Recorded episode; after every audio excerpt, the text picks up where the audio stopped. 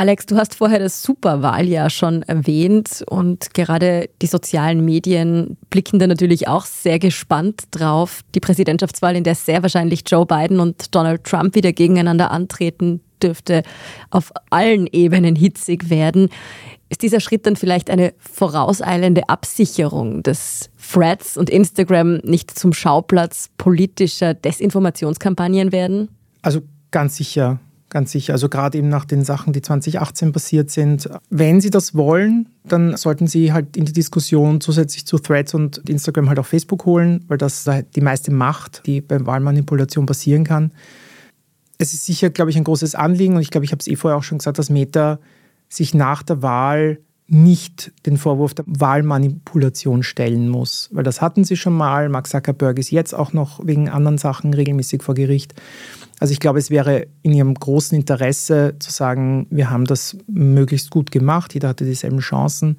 Ich meine, wenn du mit Leuten sprichst, die sich auch so mit Algorithmen und so auseinandersetzen, ich meine, es ist halt jetzt schon massiv auf allen Plattformen, egal ob Meta oder ByteDance, TikTok, dass diese Algorithmen schon solche Inhalte, auch politische Inhalte, immer wieder in Feeds spülen und schauen, was passiert. Und wenn das Engagement da ist, wenn die Leute dranbleiben, dann wird das halt auch weiter gepusht. Und da hat es auch, und das hat mir kürzlich jemand in einem Interview gesagt, dass gerade die rechte Bubble da sehr stark ist. Also weil da viel mehr Inhalte passieren und man dann schon sehr genau auch targeten kann und dass diese Wahlmanipulation jetzt nicht ganz plakativ passiert mit, weiß ich nicht, Trump postet irgendwas, was nicht stimmt, sondern einfach sehr über Influencer, über andere Sachen passiert, die viel subtiler passieren. Und ich glaube, dem werden sich auch mit den ganzen Regulierungen, da wird sich kaum etwas ändern, glaube ich. Gut, TikTok ist da ja nochmal ein eigenes Kapitel, weil da ja der chinesische Einfluss groß sein dürfte.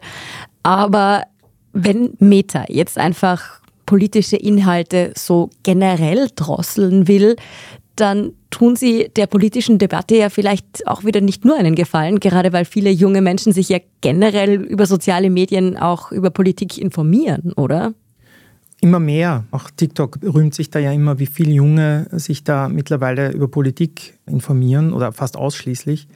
Meiner Meinung nach sollte ein politischer Diskurs auf diesen Plattformen möglich sein. Es kann halt nicht sein, dass man es ausblenden muss, dass man Menschen bevormunden muss. Es hat halt die jüngere Vergangenheit leider gezeigt, dass die Gräben tief geworden sind. Also gerade zwischen den politischen Lagern und viele Diskussionen halt am Ende des Tages in Beleidigungen, Drohungen und ähnlichen ausarten. Gerade was politisch Andersdenkende betrifft, die werden halt wirklich massiv Zielscheibe, auch in den letzten Jahren. Und das ist ein großes Problem. Ich meine, Thema Hass im Netz beschäftigt uns als Plattform, auch den Podcast immer wieder, leider.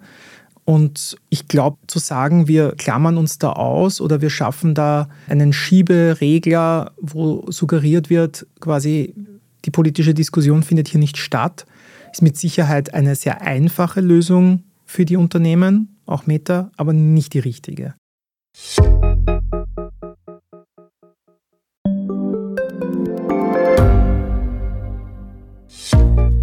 Was unternimmt Österreich eigentlich gegen den Klimawandel?